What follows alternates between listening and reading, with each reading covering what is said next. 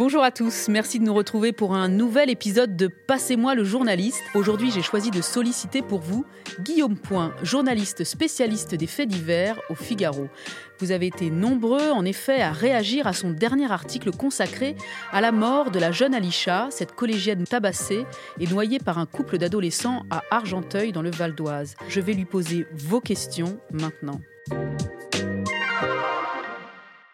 Bonjour Guillaume. Bonjour Charlotte. Vous couvrez pour le Figaro l'affaire Alisha et votre enquête qui cherche à comprendre l'engrenage qui a conduit à la mort de cette jeune fille de 14 ans. Eh bien, cette enquête soulève des questions auprès des lecteurs du Figaro. J'ai retenu deux commentaires qui, je pense, susciteront votre intérêt. Le premier d'entre eux interroge sur la psychologie des protagonistes de cette agression meurtrière et l'interprétation qui peut être faite des responsabilités des uns et des autres. L'internaute dont je vais vous lire le commentaire s'étonne par exemple qu'on puisse d'ores et déjà envisager une possible manipulation d'un des deux accusés sur l'autre alors que l'enquête est en cours. Je vous lis ce qu'écrit Lindé. Curieux cet article. Profil psychologique des assaillants, de la victime, allégations de témoins, tout ça avant le procès. Je ne suis pas contre l'information, mais décrire l'emprise de la petite copine et sous-entendre que le jeune homme aurait été victime d'une mauvaise influence me paraît un peu prématuré. À ce stade, non. Guillaume Point, que pouvez-vous répondre à cet internaute? Alors pour, euh, pour répondre à cette question qui est, qui est intéressante mais qui est pas évidente, j'ai envie de raconter en fait comment j'ai comment j'ai travaillé sur place. Alors ce qu'il faut savoir quand on fait une enquête comme celle-ci, c'est que bah, récolter des informations sur le terrain en fait c'est pas très évident. C'est vraiment un travail de longue haleine. Euh, moi, j'ai passé trois jours sur le terrain à Argenteuil. Je me suis beaucoup déplacé. J'ai essayé d'avoir le, le, le, maximum de témoignages.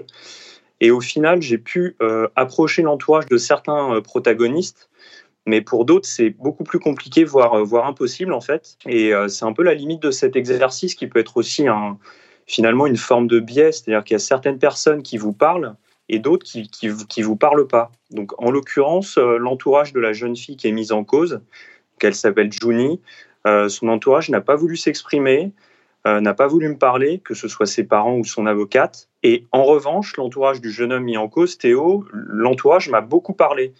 Et c'est vrai que pour son entourage, donc Théo a beaucoup changé depuis qu'il fréquente cette jeune fille. Hein. On nous décrit un jeune homme qui aurait tout fait pour elle. Euh, une proche de la famille nous a même dit qu'il n'aurait jamais fait un truc pareil s'il n'avait pas fréquenté cette fille. Il y a aussi ce, témoignage du père de, famille hein, qui raconte que sa fille fréquentait Juni dans son ancien collège. Euh, il nous l'a décrit comme une personne perturbée, instable et, et mythomane. Donc je pense qu'il faut se demander d'une manière générale, mais surtout quand on lit ce type d'enquête, euh, tout simplement d'où parlent les gens. Le fait finalement que les proches de Théo, qui le connaissent depuis qu'il est tout petit, ne l'accablent pas, accablent plutôt la jeune fille qu'il fréquentait, c'est quelque chose qu'on peut tout à fait concevoir. Après, voilà, il y a une, il y a une instruction judiciaire qui est en cours, il y aura un procès, et je pense qu'on on en saura beaucoup plus euh, à ce moment-là. Alors l'autre question, Guillaume Point, concerne la responsabilité pénale des parents des accusés. L'internaute Otol affirme ainsi les parents des deux meurtriers sont responsables pénalement. Ils doivent donc être jugés et sanctionnés très sévèrement.